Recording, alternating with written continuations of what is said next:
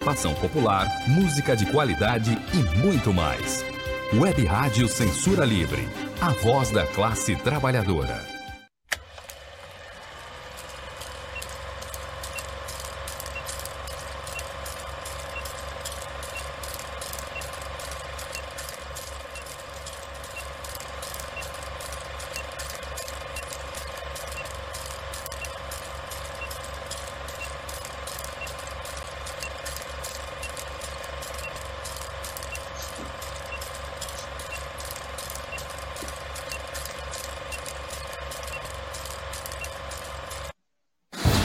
Cinema Livre.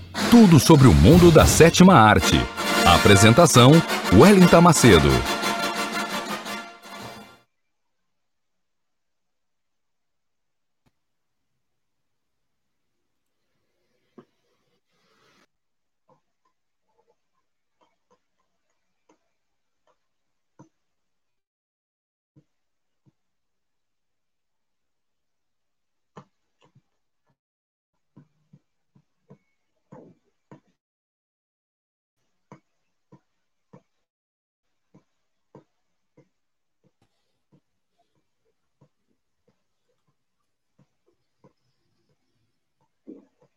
tô te ouvindo, Wellington.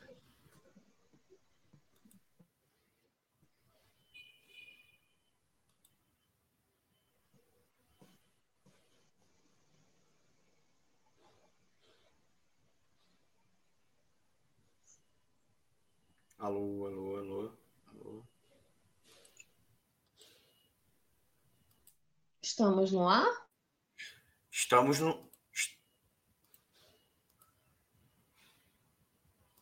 noite, boa noite, ouvintes internautas da web.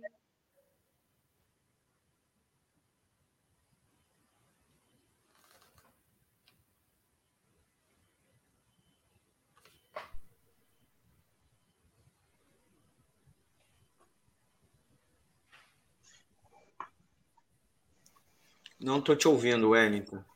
Oi, Almir. Tá sem, tá sem seu retorno. Agora eu te ouvi. Oi, a gente já está no ar?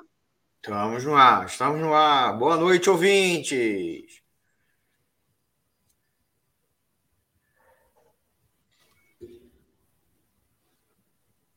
Começa falando. A gente já está no ar, né? Porque eu não vi a abertura do programa, então vamos lá. Vamos começar. Estamos no ar. Boa noite, ouvintes internautas da Web Rádio Censura Livre. A voz. Nossa.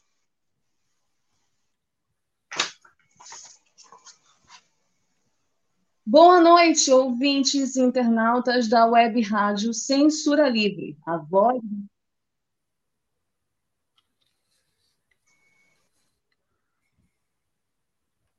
Eu estou te ouvindo, Almir, perfeitamente. Nós estamos no ar já?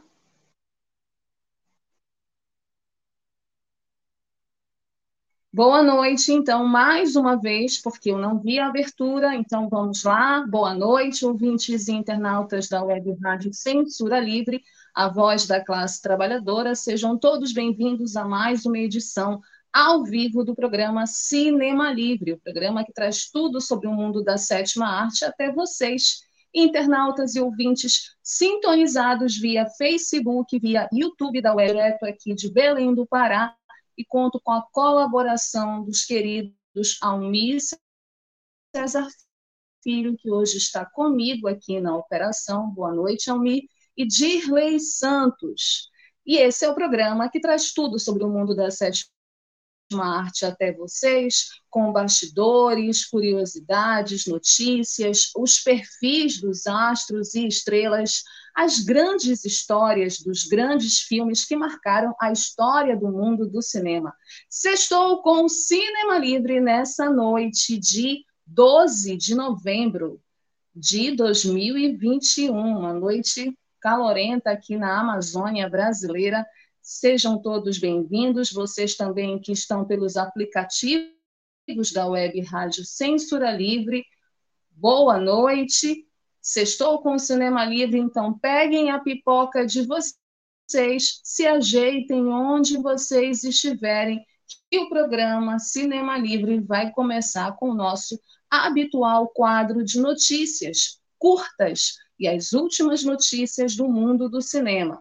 E vamos lá para uma primeira notícia que, infelizmente, revela como essa política, essa ideologia do negacionismo de filmagens. Olha só, recusa da atriz Letícia Wright em se vacinar causou atraso na produção. Pois é, com informações do site Cenapop, a Letícia Wright, a atriz, do Pantera Negra, de 28 anos, tem causado polêmica após postura negacionista nas redes sociais. E agora pode ser um motivo após se recusar a ser vacinada contra a Covid-19. Segundo o site The Hollywood Reporter, as atitudes de Letícia, intérprete da Shuri, a irmã do Pantera Negra, levaram os fãs a realizarem uma petição virtual pedindo para que ela seja afastada do universo cinematográfico Marvel. Os produtores ainda a mantêm no elenco, mas ela pode atrasar as filmagens em razão de sua recusa para ser imunizada. De acordo com fontes próximas à produção, eles relatam ao site que as filmagens foram suspensas temporariamente até o início de 2022, após o acidente que Letícia Wright sofreu no set. Durante as gravações nos Estados Unidos, Letícia sofreu um acidente e voltou à Inglaterra, onde mora, para poder se recuperar. Caso ela continue recusando a vacina, não poderá voltar da Inglaterra para os Estados Unidos por conta da questão do cordão sanitário e dos protocolos é, que, que estão em voga né, com a vacinação. A atriz precisará apresentar sua carteira de vacinação, já que o país norte-americano passou a exigir que os viajantes não cidadãos comprovem lá no avião. Ainda de acordo com o site, recentemente a artista negou nas redes sociais é, boatos de que teria feito pregações anti-vacina no set de filmagens de Pantera Negra 2, sem ressaltar, no entanto, ela publicou o seu pronunciamento em resposta à matéria do portal The Hollywood, sua falta de crença nas vacinas contra a Covid-19 nos bastidores do longa.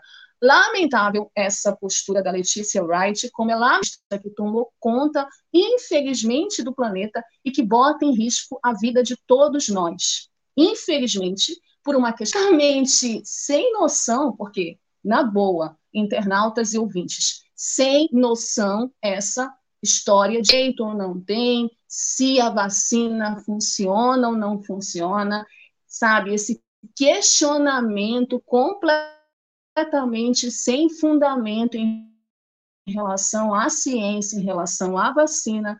Os dados estão aí para quem duvida, e mesmo assim né, os dados de que com as campanhas de vacinação a nível mundial, é, a pandemia que não, acabou, que continua, deu uma estabilizada em vários lugares, ainda que em alguns é, a Covid e todas as suas variantes estejam retornando. Né?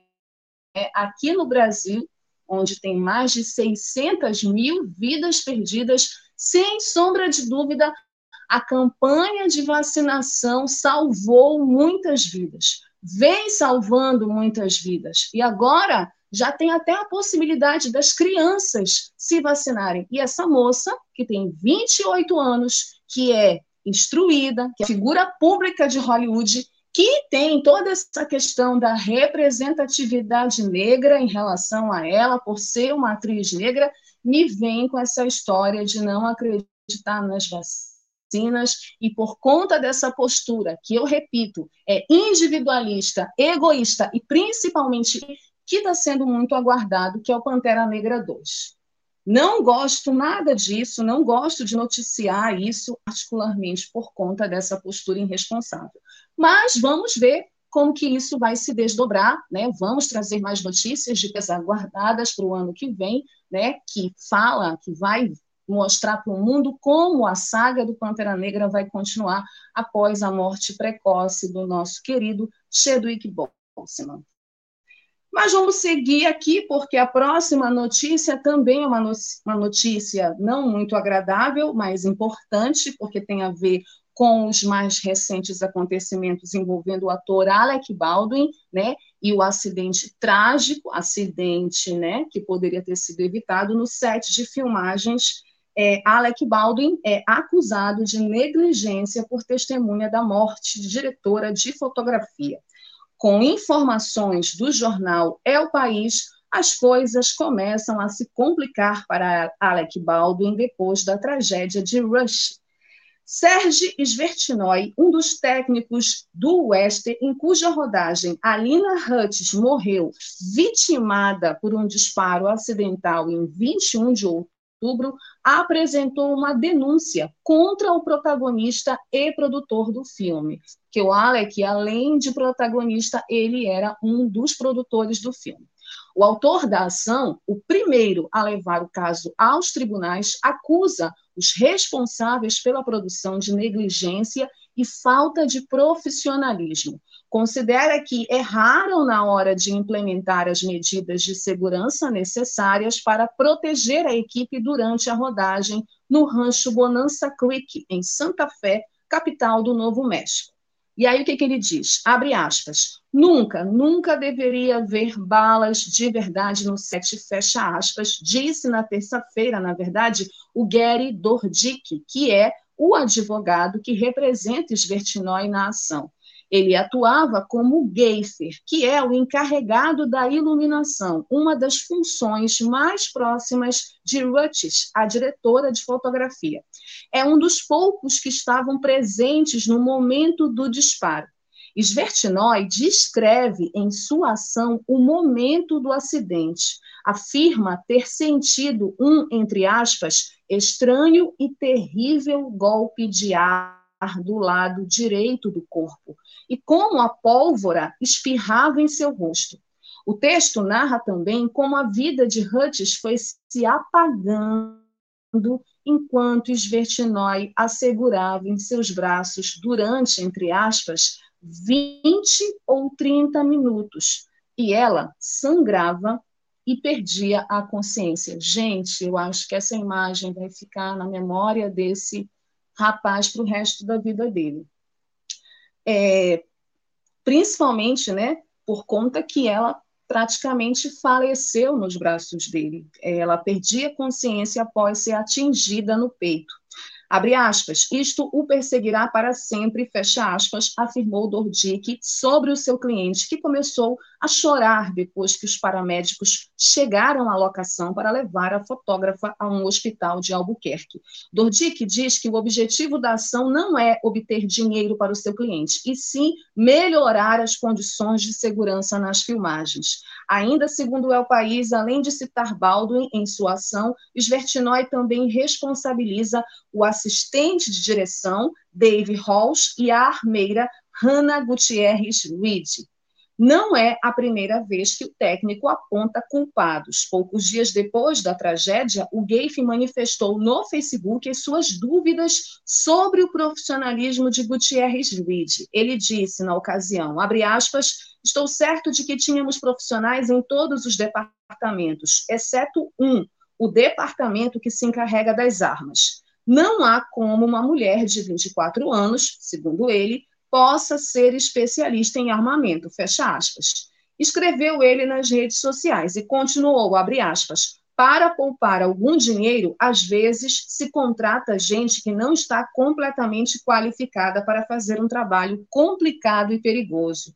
E isso põe em risco a vida de outros e a própria, fecha aspas, acrescentou então. O caso ainda está à espera de que a promotora distrital de Santa Fé apresente acusações. Numa entrevista coletiva no final de outubro, as autoridades não descartavam acusar Alec Baldwin, que foi quem apertou o gatilho de uma Colt 45 que teoricamente deveria estar carregada com balas de festim, mas aparentemente continha munição real, nem contra os membros da produção que, de, que deveram né, que deviam revisar, na verdade, as armas a serem utilizadas na filmagem ambientada no selvagem oeste norte-americano do final do século XIX. Gente, esse caso ainda vai render muito, porque cada vez que surgem novos fatos e novas declarações da equipe que estava envolvida nas filmagens, a gente percebe a grande irresponsabilidade que que aconteceu, né? A grande falta de segurança que aconteceu, algo que é completamente incompreensível se tratando de Hollywood, um estúdio assim de uma larga experiência, né? E com históricos já de acidentes e mortes, infelizmente envolvendo balas de verdade nos sets de filmagens. Então, não era para ter acontecido o que aconteceu com a Alina Hutz. Então, esse caso ainda vai render e a gente vai trazer aqui novas informações assim que surgirem mais novos elementos sobre esse assunto.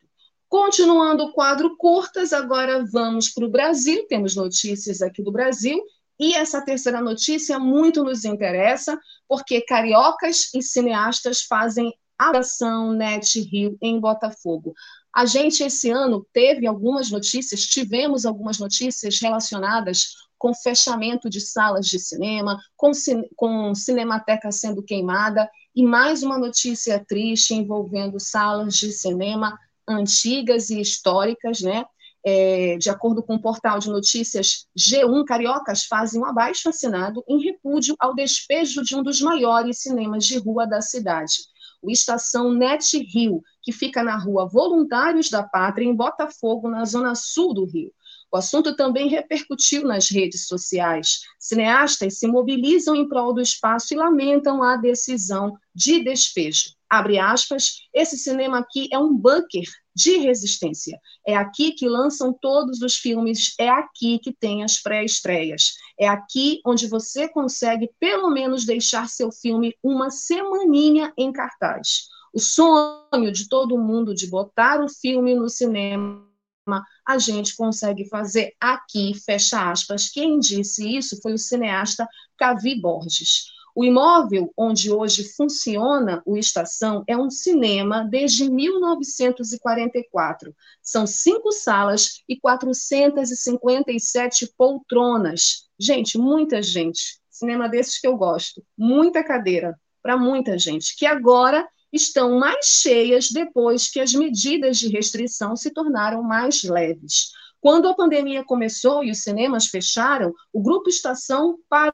parou de pagar o aluguel. A dívida com o proprietário do prédio chega a quase 2 milhões de reais. O dono do imóvel é o Grupo Severiano Ribeiro, que já teve cinemas aqui, que estão fechados, em Belém já tem um tempo, e agora é o dono da rede Kinoplex de cinemas, presente em todo o país. A empresa foi à justiça quando os aluguéis atrasados já somavam 860 mil reais. A decisão da juíza Elizabeth Franco Longobardi, titular da 27ª Vara Civil do Rio, saiu no fim de outubro. E segundo o G1, no despacho, a juíza diz que, abre aspas, a alegação de dificuldades financeiras em razão da pandemia causada pela Covid-19 não é motivo suficiente para justificar o inadimplemento dos aluguéis, fecha aspas. No começo da pandemia, o cinema fez uma campanha e arrecadou mais de 700 mil reais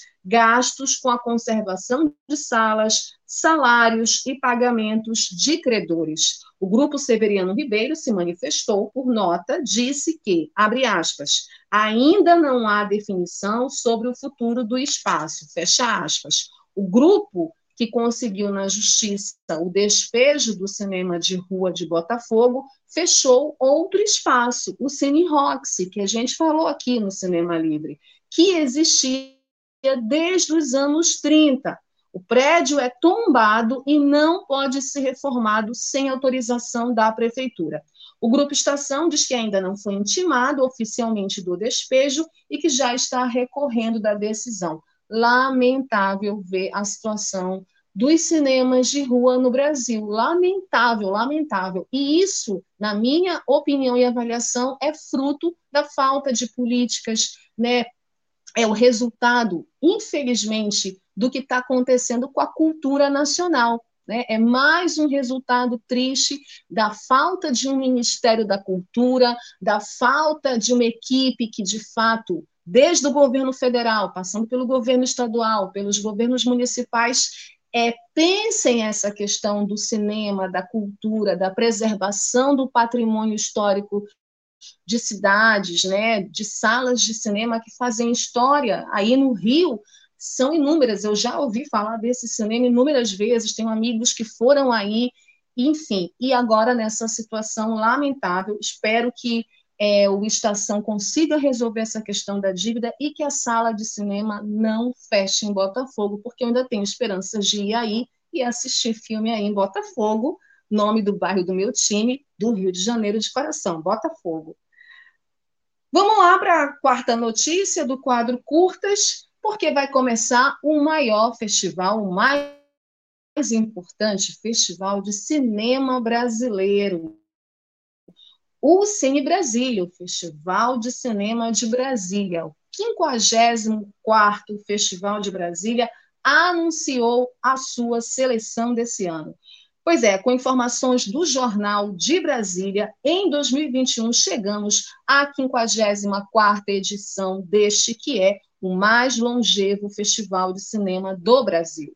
Realizado pela Secretaria de Cultura e Economia Criativa do Distrito Federal, a SESEC, em parceria com a Associação Amigos do Futuro, entre os dias 7 e 14 de dezembro, marquem aí na agenda de vocês, 7 e 14 de dezembro de 2021, o Festival de Cinema de Brasília exibe seus títulos virtualmente tal como foi ano passado, em função dos riscos da pandemia da Covid-19. Sob o tema O Cinema do Futuro e o Futuro do Cinema, a maratona de filmes, debates, masterclasses, oficinas, encontros setoriais e ambiente de mercado tem curadoria de Silvio Tendler e Tânia Montouro. Dentre os 985 filmes inscritos, foram selecionados seis longas e doze curtas para pleitear os troféus Candangos na Mostra Competitiva Nacional, além de quatro curtas e oito longas para concorrerem na Mostra Brasília. A comissão de seleção dos longas nacionais foi composta por Lino Meireles, Luiz Carlos Mertens, Sandra Koguchi, Nicole Puzzi e Pedro Caribé. Já os curtas nacionais foram selecionados por Adriana Vasconcelos, André Luiz da Cunha, Flávia Barbalho, Paula Saqueta e Paulinho Sacramento. A Mostra Brasília contou com Flávia Guerra, Maíra Carvalho e Marcelo Emanuel dos Santos na comissão de seleção. Ainda de acordo com o Jornal de Brasília, as mostras competitivas do Festival de Brasília exibirão 28 títulos, entre curtas e longas, em plataforma na web e em canal por assinatura. Falo logo, canal Brasil. O público assiste a todos os filmes do festival gratuitamente. Olha só, gente, gratuitamente na plataforma insaei.tv innsai.tv. E também confere os longas da Mostra Competitiva Nacional no Canal Brasil, canal do cinema. A cada dia, o Canal Brasil lança um longa da Mostra Competitiva às 23h30. Logo na sequência, às 1h30 da manhã, o mesmo longa estreia na plataforma insael.tv, ficando disponível até às 23 e 29 do mesmo dia. Os curtas da mostra competitiva, bem como os filmes da Mostra Brasília e mostras paralelas, estarão disponíveis exclusivamente pela plataforma insael.tv, com horários a consultar no site do festival e vale ressaltar, gente, que as votações do júri popular estarão disponíveis exclusivamente na plataforma insael.tv, insaei, desculpa, insaei.tv. O campo de votação aparece como pop-up, né, logo após a exibição do filme, na íntegra. Visite a programação no site do festival para ter acesso à exibição de todos os filmes e curtam. Aproveitem que ainda está nesse esquema de online, assistam, porque o festival é gratuito, o Festival de Cinema de Brasília é um dos maiores, o maior festival, o mais longevo, como eu falei, premiou filmes importantíssimos do cinema nacional e nessa retomada do cinema é muito importante a gente prestigiá-lo, certo? E para terminar o nosso quadro curtas, mais uma notícia de festival, porque a gente adora dar notícias sobre festivais de cinema, principalmente cinema nacional. O primeiro festival de cinema da região, Sinaleira, tem programação online e gratuita. Olha só essa dica, gente. Se ver filme já é bom, imagina internautas e ouvintes da Web Rádio Censura Livre se sentir representado pelos personagens e histórias que aparecem na tela. Hum? Bom, de acordo com o site Correio 24 Horas, essa é a proposta do Tocaia Festival de Cinema, o primeiro evento de exibição de filmes da região do Cisal, no semiárido baiano. Eu achei maravilhoso isso, gente. Toda a exibição de filmes da região do Cisal, é, toda a programação é gratuita e poderá ser acessada no site oficial do evento, que será lançado agora essa semana, dia 19 de novembro. Anotem aí na agenda de vocês. Além das mostras de filmes, haverá oficinas, debates e apresentações musicais, adotando o lema mais mostras, menos Oscar, Adorei isso também. O Tocaia foi pensado para acontecer nas ruas de Conceição, Conceição do Coité, buscando aproximar a população cisaleira da experiência cinematográfica. Muito bacana. E aí, no entanto, por conta da pandemia de Covid-19, ele precisou ser reformulado e adaptado a um formato online, né? Porque ainda estamos em pandemia. O evento é produzido por um coletivo de cineastas e realizadores culturais que vivem ou possuem contato com a região cisaleira. Co-realizadora e proponente do projeto, a Iris Brito Lopes fala sobre o surgimento do Tocaia. Ela diz que o festival nasceu de uma inquietação coletiva com a produção e a distribuição de cinema lá do território.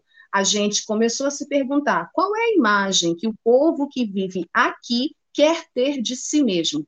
Por que não criar e exibir essas imagens?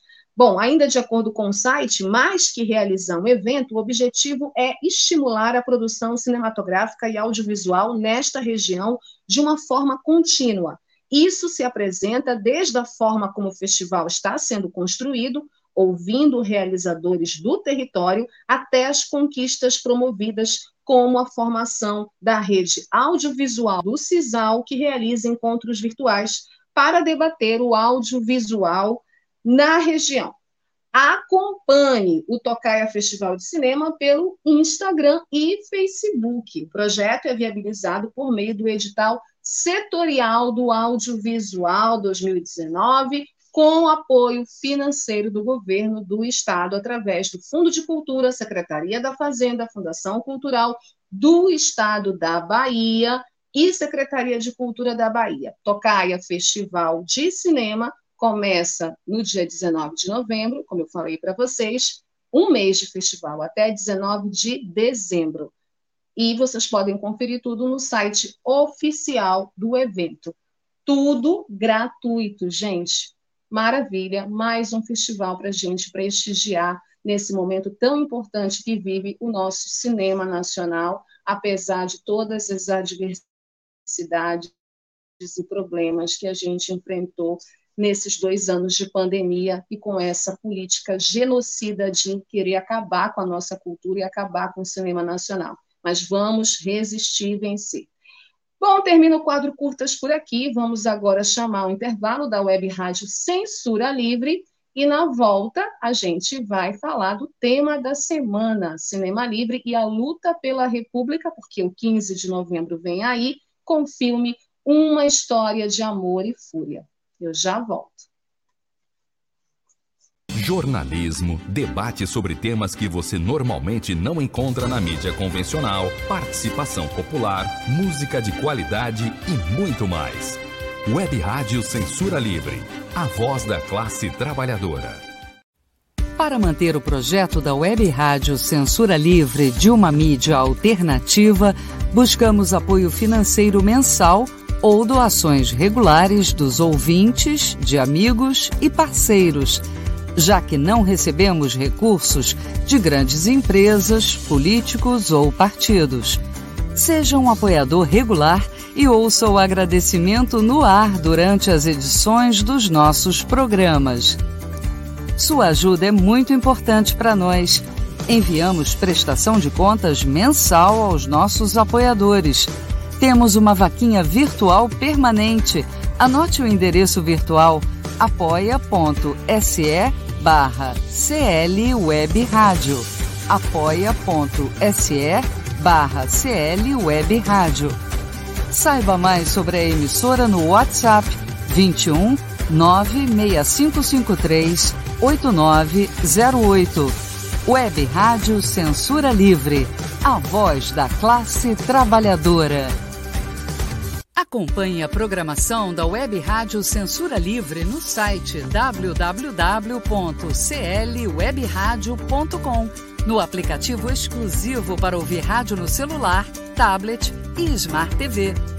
A emissora também está no Rádiosnet, um dos maiores aplicativos para esta finalidade, na nossa página no Facebook e no canal da emissora no YouTube. Acesse o nosso canal escrevendo youtube.com barra C barra Censura Livre. Tudo junto. Inscreva-se no canal e acione o sininho para receber as notificações de novos vídeos. Web Rádio Censura Livre. A voz da classe trabalhadora.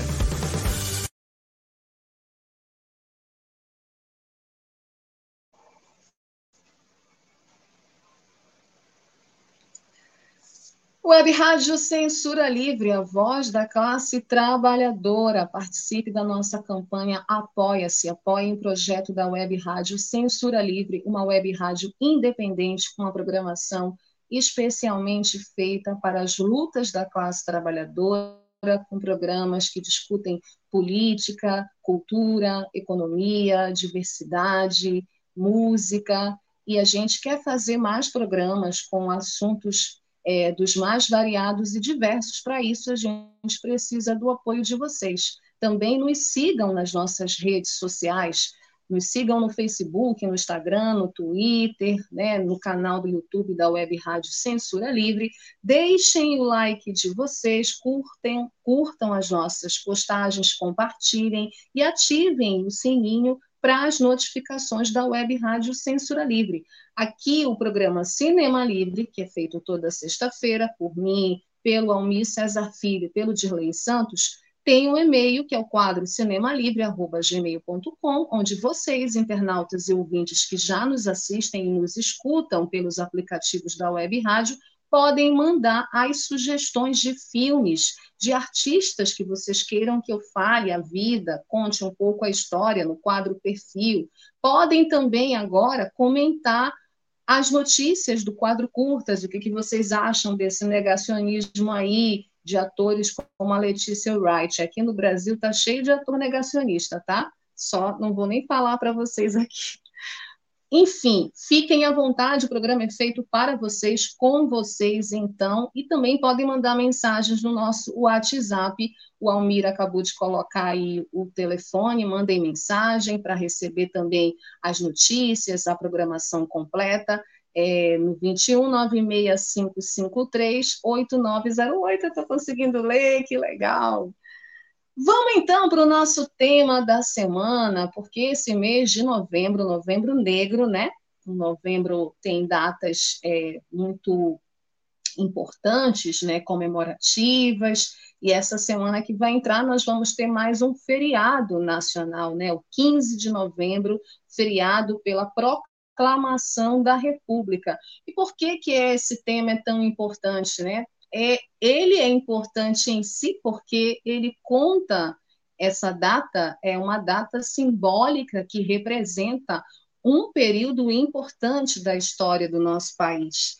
E no filme que a gente vai falar, é uma história de amor e fúria, o personagem principal ele fala numa determinada hora no filme que viver sem conhecer o passado é viver no escuro. Essa foi uma frase que me marcou muito nesse filme, uma história de amor e fúria que a gente vai falar daqui a pouco, porque nós precisamos urgentemente, na minha opinião, conhecer o nosso passado, conhecer cada vez mais a nossa história, a história do nosso país, para entender, inclusive, a situação que nós nos encontramos agora e pensar no nosso presente e no que nós queremos como sociedade, principalmente a sociedade brasileira, para o nosso futuro. E o tema dessa semana é a luta pela República, né? Por conta do 15 de novembro, a gente vai falar um pouco sobre como o cinema, a partir de suas obras, né, trataram dessa fase importante da história a partir de diversos temas. E esse filme, é, especialmente, é um filme que passa é, como um túnel grande do tempo pela história do Brasil, né, e pela também história da República. Mas antes da gente falar especialmente sobre o filme, Vamos falar um pouco sobre o que é república, né? Porque a gente fala muito em república, mas as pessoas talvez não lembrem qual é o conceito desse termo, o que, que ele significa. A república ela vem do latim res publica, coisa pública, simples assim. E ela é uma estrutura política de Estado ou forma de governo em que, segundo o pensador Cícero, são necessárias três condições fundamentais para caracterizá-la como uma república: número razoável de pessoas, senso do direito. Esse é o conceito clássico de república. Em uma república, o poder tem origem em um grupo de cidadãos. Lembrando que, na origem né, das grandes cidades, nem todo mundo era cidadão. Essa palavra passou a me dar uma certa ojeriza, principalmente por conta da situação política do nosso país. E esse grupo de cidadãos, ele delega esse poder a um elemento designado chefe de Estado ou presidente da República. Nós temos presidente porque temos república. A eleição de um presidente da República é feita através do voto direto dos cidadãos ou por uma assembleia restrita. E o 15 de novembro feriado de semana que vem, é uma data importante no nosso país, no Brasil, pois nesse dia comemora-se, ou não, a proclamação da República. Esse evento aconteceu em 1889 e foi resultado da mobilização do exército de republicanos civis contra a monarquia instalada no país desde 1822. A partir de um golpe, sim, a proclamação foi o primeiro golpe militar da nossa história, olha aí. A República foi instaurada no Brasil e a família real foi expulsa. A coisa legal foi que a família real foi expulsa, na minha opinião. Enfim, e a partir daí muitas águas rolaram. E sobre essas águas que rolaram é que trata o filme da semana, Uma História de Amor e Fúria, que a gente vai falar a partir de agora. Uma História de Amor e Fúria é um filme de animação brasileira do gênero ficção científica. Ele foi escrito e dirigido pelo grande Luiz Bolognese, um diretor que eu cada vez gosto mais, principalmente depois do último trabalho que ele fez, A Última Floresta. É, o filme ele foi produzido pela Gulani e a Buriti Filmes, com a coprodução da Light Star Studios. Ele foi nos brasileiros e nos cinemas portugueses em 26 de fevereiro de 2015. É, o enredo do filme conta a história de um homem que está vivo há 600 anos no Brasil. O protagonista passa por momentos marcantes da história do país, desde os conflitos indígenas na época da chegada dos europeus, passando pela balaiada no Maranhão, pela ditadura militar e a guerra pela água num futuro não tão distante em 2096. Uma história de amor e fúria venceu o principal prêmio do Annecy International Animated Film Festival, lá na França. É, ele tornou-se a primeira animação brasileira a ser selecionada para essa competição. Foi um dos 19 filmes indicados ao Oscar de melhor filme de animação na edição de 2014. Uma História de Amor e Fúria é um filme de animação que retrata o amor entre um herói imortal, né, chamado Abeguar, e Janaína, a mulher por quem ele é apaixonado há 600 anos. Como pano de fundo do romance, o longa ressalta quatro fases da história do Brasil: a colonização, a escravidão, o regime militar e o futuro em 2096, quando haverá guerra pela água. É como se é, uma história de amor e fúria fosse tivesse sido feita agora, em 2021. Ela foi feita em 2013 e, inclusive, 2013 é um ano muito simbólico também para a história do Brasil, né? é o ano das jornadas de junho, é o ano das grandes manifestações que pararam o país, manifestações que aconteceram durante o governo da presidente Dilma Rousseff do PT. Então, de fato, esse ano foi um ano de amor e fúria. E o Bolognese, com essa história, ele faz parte daquilo que a gente chama, que eu gosto muito, do zeitgeist, né, do espírito do tempo. É, se esse filme fosse feito é, como uma película tradicional, talvez ele não tivesse o impacto. E assim, eu falo talvez porque no cinema não tem muito si, né? A gente faz o filme e ele está ali. Mas ele não tivesse o impacto e não trouxesse as sensações que a animação e que talvez só a animação possa trazer, né? E é muito legal isso porque o Bolognese, a partir dessa animação, ele faz com que a gente comece a pensar que esse, essa estética, né, esse tipo de estética cinematográfica no Brasil, porque fora do Brasil isso já acontece mais vezes, mas no Brasil ela pode, deve ser utilizada muitas vezes por grandes animadores. Enfim, aqui na Amazônia tem grandes animadores, eu conheço um que eu sou fã, é, para contar as antes da história e com crítica social, discutindo questões sociais, fazendo uma crítica, é, discutindo questões políticas. Uma história de amor e fúria, ele atravessa o tempo, a partir dessas quatro fases que vão desde a colonização, né? A gente tem na abertura do filme o Abeguar, narrando a história, né? Narrando, ele é um guerreiro tupinambá, então a gente tem é, a história dos tupinambás ali na abertura do filme, na abertura é, desse enredo de amor e fúria, ele contando como que um, como é a passagem é, dentro da, do ritual dos tupinambás de um jovem guerreiro para um grande guerreiro, ele acaba sendo, na história e na narrativa que é contada, escolhido, né? O pajé fala para ele da missão que ele tem, então ele tem uma missão, e qual é a missão dele? É salvar o povo dele, é guiar o povo dele contra o Anhangá, né? Que seria o espírito mal.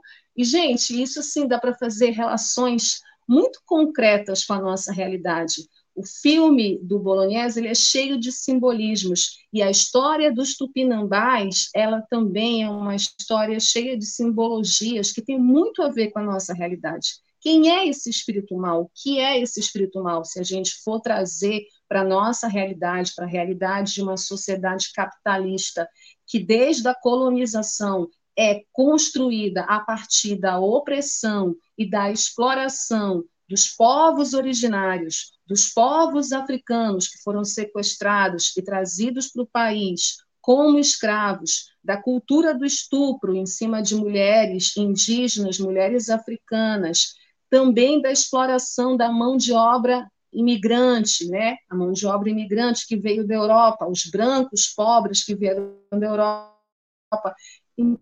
Então, é, uma história de amor e fúria conta, a partir dessas quatro fases, a história do país. Se nós hoje vivemos nessa república federativa, que é o Brasil, um país cheio de contradições, um país cheio de desigualdades sociais, um país que ainda não fez o seu julgamento da história, que ainda precisa abrir os seus porões, né, que precisa ainda fazer o seu ajuste de contas com a sua própria história, é, essa animação do Bolognese ela retrata esses períodos e discute várias questões importantes que têm tudo a ver com a nossa realidade.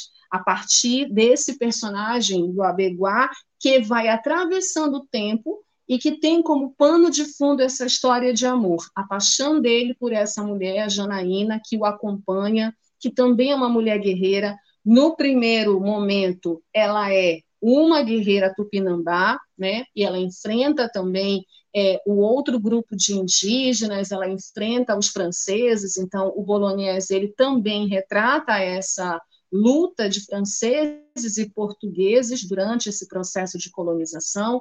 Depois, é, já numa outra fase, ele é um homem negro e a Janaína está ali presente na vida dele. Então, esse amor pela Janaína é, e esse amor pela luta, essa tarefa, essa missão que ele tem a partir dos tempos e a partir das fases da história do país é muito bem retratada numa estética que, para vocês terem uma ideia, é, o Bolognese se inspirou na linguagem da HQ, mas teve uma inspiração muito forte dos desenhos japoneses e também dos desenhos sul-coreanos. Então, a estética japonesa, ela foi muito presente, ela está presente nessa animação, né? O Bolognese, ele não queria fazer uma animação toda feita no computador. Então, o que, que ele fez? Ele resolveu fazer o filme usando a técnica clássica da animação de lápis sobre papel. E aí é muito interessante também, porque quando ele estava envolvido na produção do filme dele, que acabou o alçando, né, ele e a Laís Bodansky, para a fama nacional, que foi o Bicho de Sete Cabeças, foi quando ele começou, é, ele terminou esse trabalho, terminou a produção do Bicho de Sete Cabeças e ficou pensando no próximo trabalho e que ele queria muito produzir um longa de animação. E naquela época nós não tínhamos é, longas de animação. Por isso que uma, uma história de amor e fúria é muito importante para o cenário da animação nacional, da produção é, audiovisual da animação no Brasil, que abriu essas possibilidades para que outros diretores também fizessem. E aí ele fala que ele tinha duas paixões, ele tem duas paixões, os quadrinhos e a história do Brasil. E aí ele resolveu juntar essas duas paixões nesse filme lindo, poético, lúdico, muitas vezes didático, didático mesmo, inclusive uma parte da crítica que não gosta desse filme fala justamente é, que um dos problemas seria o didatismo. Eu, particularmente, não acho, gosto muito, é, não acho que ele é tão didático assim, mas ele tem momentos é, didáticos no filme, e eu acho importante, porque, inclusive, é um filme que tem censura 12 anos. Então, pré-adolescentes podem assistir tranquilamente e devem assistir. Acho que é um filme que todo mundo tem que assistir. E o Bolognese disse que resolveu fazer um filme que misturasse essas coisas, essas paixões, quadrinhos, lutas, política, questão social, história do Brasil, né? Inicialmente, o filme se chamaria Lutas e, posteriormente, teve o título alterado para Rio 2096, que é o título Fora do Brasil. Depois, finalmente, foi anunciado que seria Uma História de Amor e Fúria, que eu achei lindo. Acho lindo esse título. É, outra coisa importante também para contar para vocês é que o elenco do filme, né, é, os personagens, eles foram dublados por um trio maravilhoso do cinema nacional, Celton Mello, que faz a voz do guerreiro imortal Abeguá, a Camila Pitanga, que faz a voz da Janaína, e o Rodrigo Santoro, que faz a voz do Piatá, que é o indígena lá, que é o principal adversário dele, e depois o Júnior, quando eles estão na fase da ditadura militar. Aliás, essa fase da ditadura militar, do golpe, é muito bem retratada na animação. É uma fase que eu penso que o Bolognese, ele também, e assim, eu assisti Marighella recentemente, tem muitas relações né, com essa questão da ditadura, com a forma também que ele resolveu contar essa parte importante da nossa história, inclusive desenhando a tortura. E a agonia é a mesma, né, de assistir uma cena de tortura, eu não gosto, sempre passo mal, sempre fico mal com essas cenas. Ele fez uma longa pesquisa, o Bolognese, né, com profissionais das áreas da história e da antropologia para fazer o filme, né, para definir é, quais períodos da história do Brasil ele ia retratar é, e seriam mencionados no filme. E como prêmios e indicações, uma história de amor e fúria venceu a categoria venceu o melhor filme na França, o festival NAC International Animated Film Festival, como eu falei para vocês. Também venceu em 2013 o Festival Europeu de Cinema Fantástico de Estrasburgo, prêmio da audiência, muito legal. E também em 2013 ele venceu o quarto BRAPEC, Brazilian Film Festival, na China, melhor filme Brasil-China e é uma das animações preferidas de muita gente que me mandou mensagem hoje dizendo: Eu adoro esse filme, eu adoro esse filme.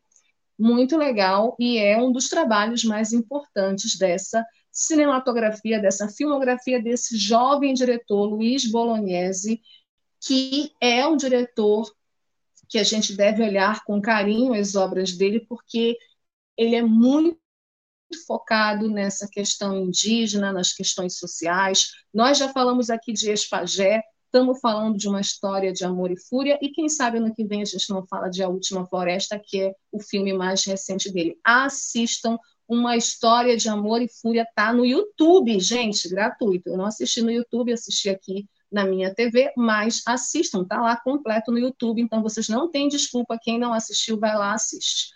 A gente vai para um breve intervalo é, e a gente volta para ler os comentários de vocês. Vou chamar o Almi e também para os agradecimentos e continuar aqui o programa com o quadro Dicas e ainda falando sobre o nosso tema, a luta pela República.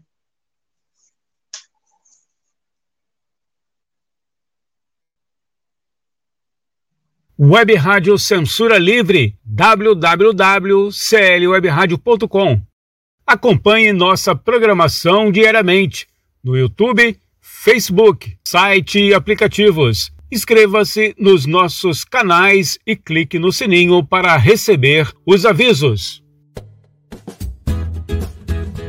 Toda segunda-feira, debate livre com Raoni Lucena às 18 horas. Ainda na segunda-feira, Conexão Brasília com Ademar Lourenço às 19h30. Toda terça-feira, a sessão do Lucília com Lucília Machado, às 18 horas. Toda quarta-feira, Diversidade, com Wendel Setúbal, 5 e meia da tarde. Ainda na quarta-feira, aulas com filatelia, com Heitor Fernandes, às 18h30. Quinta-feira, Deise Alvarenga Entrevista, às 5 da tarde. Também na quinta-feira, Quintas Político-Culturais, com o Coletivo dos Coletivos, seis e meia da noite. Ainda na quinta-feira, Economia é Fácil, com Almir Cesar Filho, às 20 horas. Toda sexta-feira, Cinema Livre com Wellington Macedo, às 19 horas.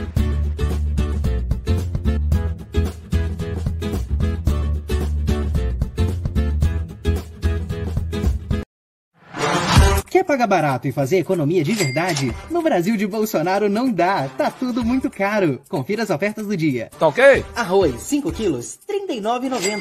Carne, R$ 49,90 o quilo. Óleo de soja, R$ 8,99.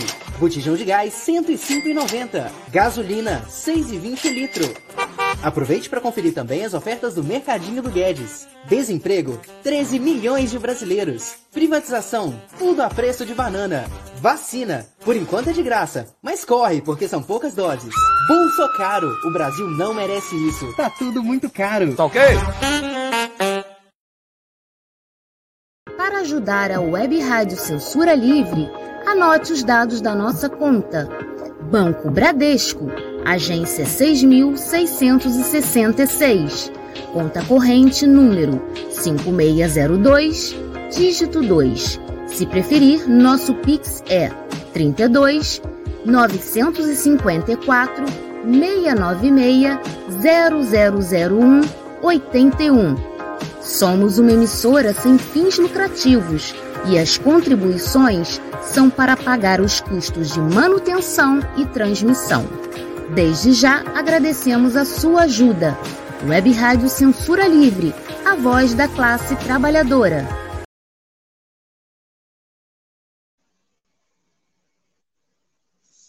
Vocês viram, né? A gente tem uma programação muito especial. Vocês viram os programas que tem. A gente quer fazer mais programas, por isso a gente precisa que vocês participem dessa campanha. Apoie-se, apoie a Web Rádio Censura Livre, é, apoie a nossa programação. Aí passaram todos os contatos, né? O Pix da Web Rádio, é, a conta, e daqui a pouco a gente vai fazer os agradecimentos. O nome de vocês, inclusive, pode aparecer aqui no programa Cinema Livre. Eu vou adorar ler o nome e agradecer a você que está me ouvindo, você que está me vendo pelo YouTube, pelo Facebook da Web Rádio Censura Livre. Almito está na área, está me ouvindo?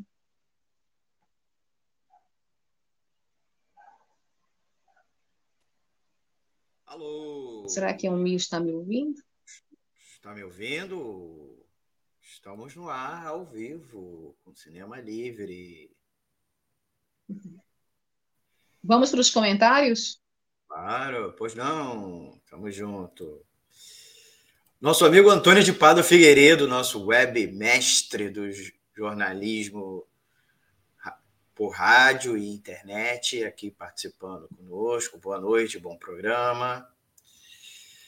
Nosso membro aqui da equipe do Cinema Livre, nosso artista, todas as artes aqui, a gente agradece, é do Dirley Santos, que mandou aqui o seu boa noite, pessoal. E temos aqui o comentário da Cristiane Coelho. Trabalho maravilhoso, parabéns a todos. Aulão de História, Cultura e Arte. Bravo! Bravo a ela que está aqui nos acompanhando, dando esse apoio aqui nessa sexta-feira, 12 de novembro, prestigiando o nosso programa. A gente já pede a ela para dar aquele like, aquele like esperto, para educar os algoritmos, inclusive do perfil dela no Facebook no YouTube, para ela receber mais conteúdo similar ao Cinema Livre e a programação completa da Web Rádio Censura Livre, né, Well? É contigo.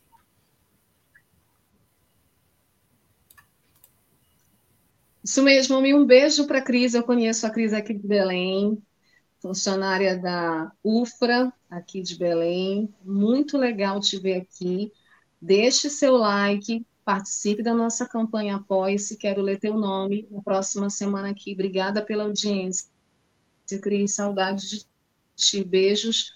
Beijos para o Antônio, para o Dirley, para todo mundo, mesmo que não tenha colocado comentário, mas que está nesse momento sintonizado conosco aqui na Web Rádio Censura Livre, a voz da classe trabalhadora, vendo e ouvindo o nosso programa Cinema Livre.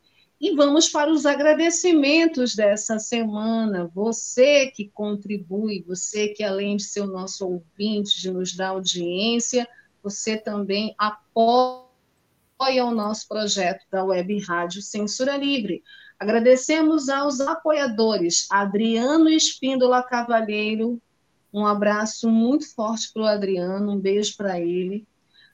Agliberto Mendes, Antônio Felipe, Carlos Augusto Machado, Carlos Eduardo Castro, Daniele Bornia, Eduardo Schelde, Frente Suburbana, Gabriel Tolstói, Gelta Xavier, Lohan Neves, Marcelo Benites, Ana Hermano, Márcio de Oliveira Vasconcelos, Sandra Vargas, Sérgio Perdigão, Thaís Rabelo, Vinícius Maia Cardoso, Wendel Tubal, Geraldo Rodrigues, João Paulo Ribeiro, José Eduardo Peçanha, Júlio César Souza Júnior. Muito obrigada a todos, a todas, a todos que contribuem com o projeto da Web Rádio Censura Livre, a voz da classe trabalhadora. Participe, entre na nossa campanha pós, veja aí os contatos, né? A Umi depois coloca aí de novo, nossa conta, nosso zap. É muito importante ter o apoio de vocês nesse projeto de web rádio sem fins lucrativos e independente, voltado para as questões que envolvem a luta da classe trabalhadora, as questões políticas, culturais é, e diversas. Né? E também quero mandar um abraço aos meus colegas, porque essa semana foi o dia do radialista, né? não pude falar publicamente no Facebook, porque o seu Zuc está me me gongando, me censurando no Facebook. Então, eu não apareci no Facebook esses dias, mas eu quero mandar um abraço a todos que têm programa aqui na Web Bem, que tem o Economia Fácil, toda quinta-feira, 8 da noite. Economista mais revolucionário dessa web rádio. Assistam, porque com ele, economia é fácil. Dicas aqui nesse nosso último bloco, com cinco filmes ainda nessa temática da luta pela República é, assim como uma história de amor e fúria, são filmes também que retratam a história do nosso país e também a história de outros lugares onde a luta pela república, a luta contra os opressores, né? O papel dos republicanos é em momentos ímpares da história não sobra fora. É um filme, inclusive, que fez um certo sucesso aqui no Brasil, muito conhecido, Danton, o processo da Revolução, que vai falar especificamente sobre a Revolução Francesa, 83, dirigido pelo Andrizé de Vágida.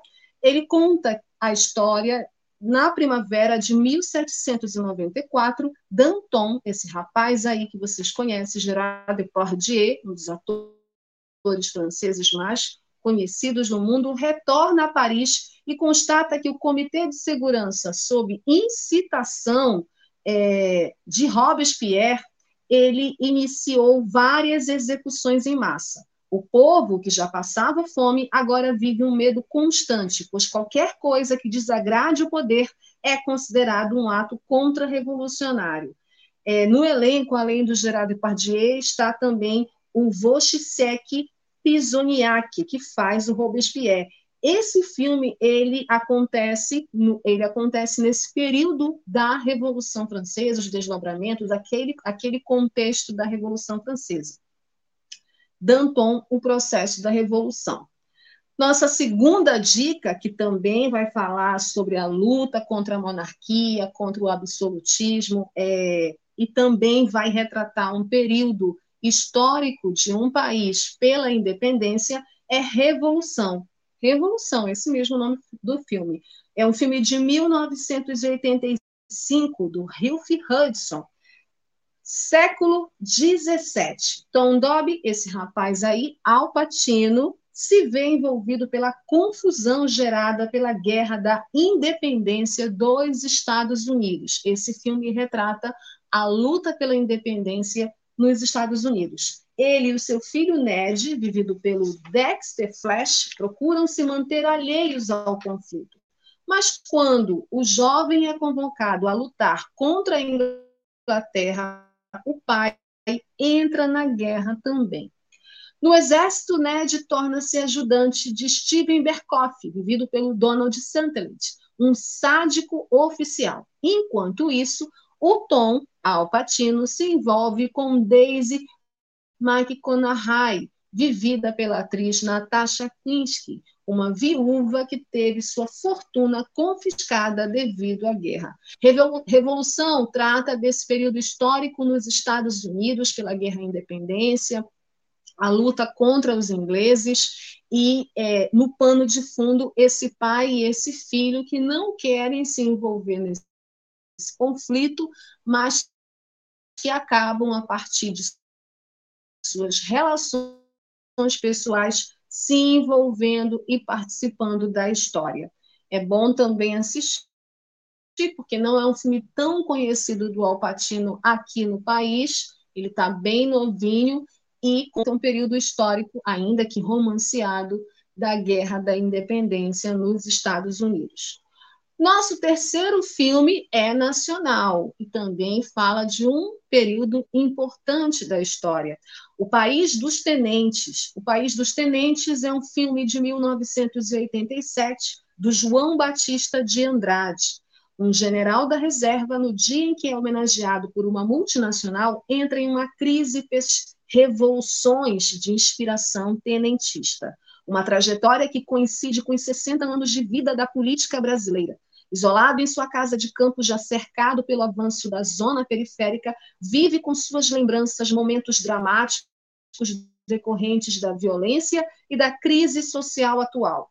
Aparecem nessas rememórias as traições, os ideais frustrados e as divergências políticas entre os tenentes. No elenco encabeçando essa, esse filme que fala sobre essa fase importante da história, o tenentismo, essa questão do papel das forças militares na história do Brasil, a gente tem o grande e saudoso Paulo Altran, que está memorável nesse filme. Inclusive, o filme vale muito mais pelo Paulo Altran do que pela história em si, porque é considerado, inclusive, uma história fraca por uns, mas é um filme importante de se ver, quem não conhece, ou rever, porque é um período da história do nosso país que ainda merece ser contado, que ainda precisa ser contado. A gente está aí vendo filmes né, acontecendo, como o próprio Marighella, e a gente sabe das dificuldades, inclusive, de tocar nessa ferida, né, é, das tentativas de censura, inclusive, que alguns filmes como Marighella sofrem, mas é muito interessante ver o Paulo Altran é, num dos últimos filmes dele no cinema, nesse papel. Além dele está o Leon Kakoff e a Cássia Kiss Magro. Nosso quarto filme virou até minissérie da Rede Globo. Ele é mais é, recente, muita gente conhece, muita gente lembra, né, por conta dele ter virado minissérie da Rede Globo, mas é um filme, Guerra de Canudos, um filme de 1997 do Sérgio Rezende, que já já a gente vai falar mais dele no perfil.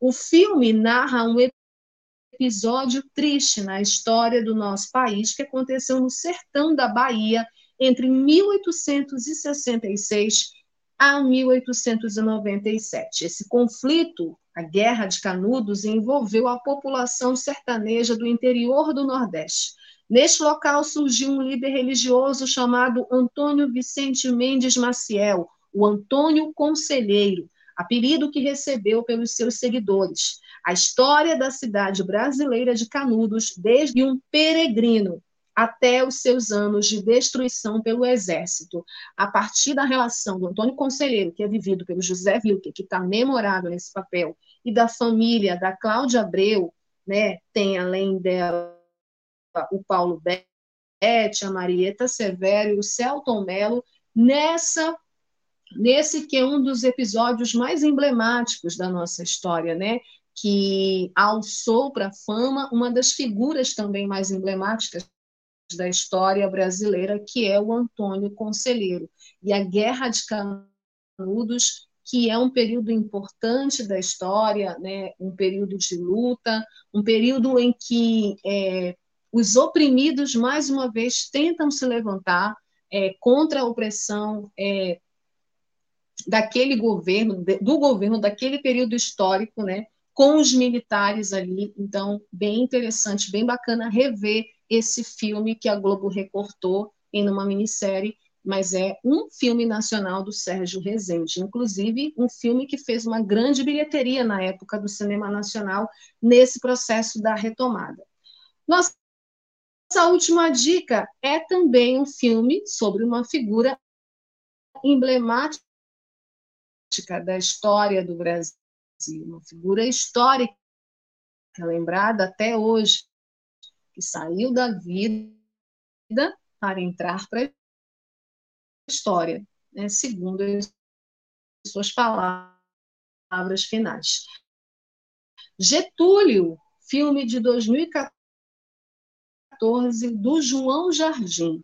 Os últimos 19 dias da vida do presidente do Brasil, Getúlio Vargas, em um momento de crise política nunca visto antes em decorrência das acusações do atentado contra o jornalista Carlos Lacerda.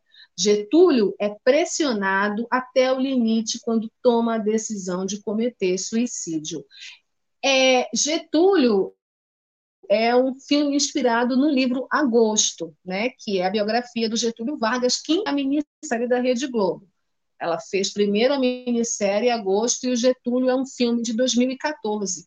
E ele tenta desconstruir, né, que é muito parecido com o que acontece com Marighella no cinema agora, desconstruir essa figura política do Getúlio Vargas, esse grande estadista que foi o Getúlio Vargas e todas as polêmicas, mais humano. Então, não é à toa que quem interpreta é Tony Ramos.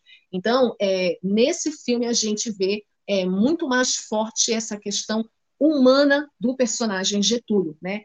Essa tentativa de desconstrução dessa figura histórica e polêmica. Além do Tony Ramos, Alexandre Borges, Drica Moraes, Leonardo Medeiros estão no filme. Um filme muito interessante de se assistir também, retratando uma parte importante que vai ser lembrada agora, no 15 de novembro, é, sem sombra de dúvida, parte importante da história do nosso país, que ainda é um país que, como eu disse, precisa olhar para a sua história, que ainda está num processo de formação e cujas lutas do povo brasileiro, que nunca foi um povo pacífico, diferente do que falam por aí, e aí o nosso perfil vai falar de um diretor que gosta muito de fazer filmes sobre dramas biográficos e históricos que retratam partes importantes da nossa história e também figuras importantes, personalidades históricas, personalidades famosas da história do Brasil. Estou falando de Sérgio Rezende. Ele é o nosso perfil dessa semana no Cinema Livre. O Sérgio Rezende, que nasceu no Rio de Janeiro em 9 de abril de 1951, ele é um cineasta e roteirista brasileiro. Ele é filho dos juristas Valério de Rezende e Nilza Pérez de Rezende. E é marido da produtora Marisa Leão desde 1999. O Sérgio Rezende ele cresceu no meio cinematográfico carioca e os seus filmes começaram a ser premiados logo cedo, rodando o mundo em festivais o que lhe deu uma autoridade para dirigir Guerra de Canudos, né? uma superprodução brasileira em 1997, a maior daquela época, a maior produção brasileira na época do seu lançamento. Com o seu primeiro longa-metragem, que foi o documentário Até a Última Gota, de 1980, o ano inclusive que eu nasci, o Sérgio Rezende recebeu o prêmio especial do júri no Festival de Gramado, o prêmio de melhor documentário no Festival de Mannheim, na Alemanha, e uma menção honrosa no Festival de Havana. Esse documentário, gente, muito interessante, denuncia o comércio extremamente poderoso e ilegal de sangue no Brasil e na América Latina antes do surgimento da AIDS. O filme ele mostra mais um lado da exploração dos países subdesenvolvidos pelos de primeiro mundo e é inspirado numa história real, é inspirado na morte do operário Jusenil Navarro de Souza, que vendia sangue para sustentar a família e morreu na porta de um supermercado no Rio de Janeiro. Eu estou muito afim de assistir esse documentário. Antes, o Sérgio Rezende ele já havia realizado três curtas. Ele fez Para Não Dizer Que Competi, em 1974, Leila para Sempre Diniz, em 1975, em co-direção com a Marisa Leão, e fez PS Te Amo, em 1977. O seu primeiro longa-metragem de ficção foi O Sonho Não Acabou, e recebeu o Prêmio da Crítica no Festival de Gramado em 1982, iniciando uma trilogia, não, perdão, é, ele ganhou o prêmio da crítica em 1982 no Festival de Gramado. Aí ele fez O Homem da Capa Preta em 1985, um dos filmes mais famosos da década de 80. É, esse filme falava do perfil do Tenório Cavalcante e foi o grande vencedor também do Festival de Gramado em 86, iniciando a partir daí uma trilogia sobre importantes personagens da história do país. Ele dirigiu vários filmes biográficos de personalidades brasileiras, como eu falei, importantes, como Lamarca, Mauá, o Imperador e o Rei, Zuzu Angel, Tancredo Neves e Guerra de Canudos, que acabou virando minissérie na Rede Globo. Ele entrou, acabou entrando numa disputa judicial, se envolvendo numa polêmica com Jorge Caldeira, que é o autor do livro Mauá, Empresário do Império, que acusou o Sérgio Rezende de plágio por usar diálogos é, inteiros do seu livro no filme Mauá, o Imperador e o Rei. Bom, depois ele realizou também Doida Demais, em 1989, e dirigiu a produção inglesa A Child from the South, de 1992. Ele fez o Guerra de Canudos, como eu falei, que a maior produção brasileira até então, a maior bilheteria do cinema brasileiro daquele ano, com cerca de 650 mil espectadores. Esse filme participou do Festival de Berlim e foi exibido na televisão, no formato de minissérie da Rede Globo, como eu falei. Em 2000, ele fez Com Quase Nada, que recebeu o prêmio de melhor filme do Júri Popular em Gramado, e continuou fazendo filmes. Né? A história do Sérgio Rezende é a história do cinema brasileiro e é a história de um cineasta em busca do público. É de um cineasta que ama cinema, que está sempre em busca do público. E o mais recente filme dele, que o Almir acabou de passar a foto, é desse ano, O Jardim Secreto de Mariana, com Andréia Horta, Gustavo Vaz e Paulo Gorgulho no elenco. Sérgio Rezende é, sem dúvida, um dos grandes cineastas da história do nosso audiovisual brasileiro e merece, sim, a nossa homenagem, exatamente por esse esforço, inclusive, de retratar um pouco, a partir dos seus dramas biográficos e dos dramas das personalidades históricas, a história do nosso país, que precisa ser contada, porque conhecer o nosso passado é importante para que a gente não viva no escuro, como diz o Abeguar no filme Uma História de Amor e Fúria. E a nossa história, a história do Brasil, a história da luta pela República é sempre, sempre foi uma história de amor e fúria. Certo? Com o perfil do Sérgio Rezende, a gente termina essa edição, chegamos ao fim dessa edição de sexta-feira, 12 de novembro de 2021. Quero agradecer meu querido parceiro Almir César Filho, que ficou aqui na operação comigo, me fazendo companhia. Muito obrigada, beijo. Beijo a todos que mandaram comentários, a todos que ficaram até agora nos ouvindo, nos assistindo via Facebook ou YouTube. Muito obrigada pela audiência de vocês. Esse é o programa Cinema Livre, com tudo sobre o mundo do cinema. Sexta-feira que vem eu estou de volta com mais um filme, mais cinema, mais histórias, bastidores, curiosidades, notícias e perfis para vocês, tá bom? Se cuidem, bom final de semana, usem máscara, a pandemia não acabou. Beijos, até semana que vem. Tchau.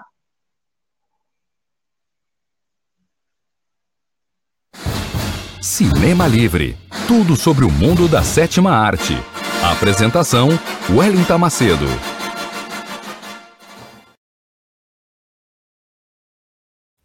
Para manter o projeto da Web Rádio Censura Livre de uma mídia alternativa, buscamos apoio financeiro mensal ou doações regulares dos ouvintes, de amigos e parceiros, já que não recebemos recursos de grandes empresas, políticos ou partidos.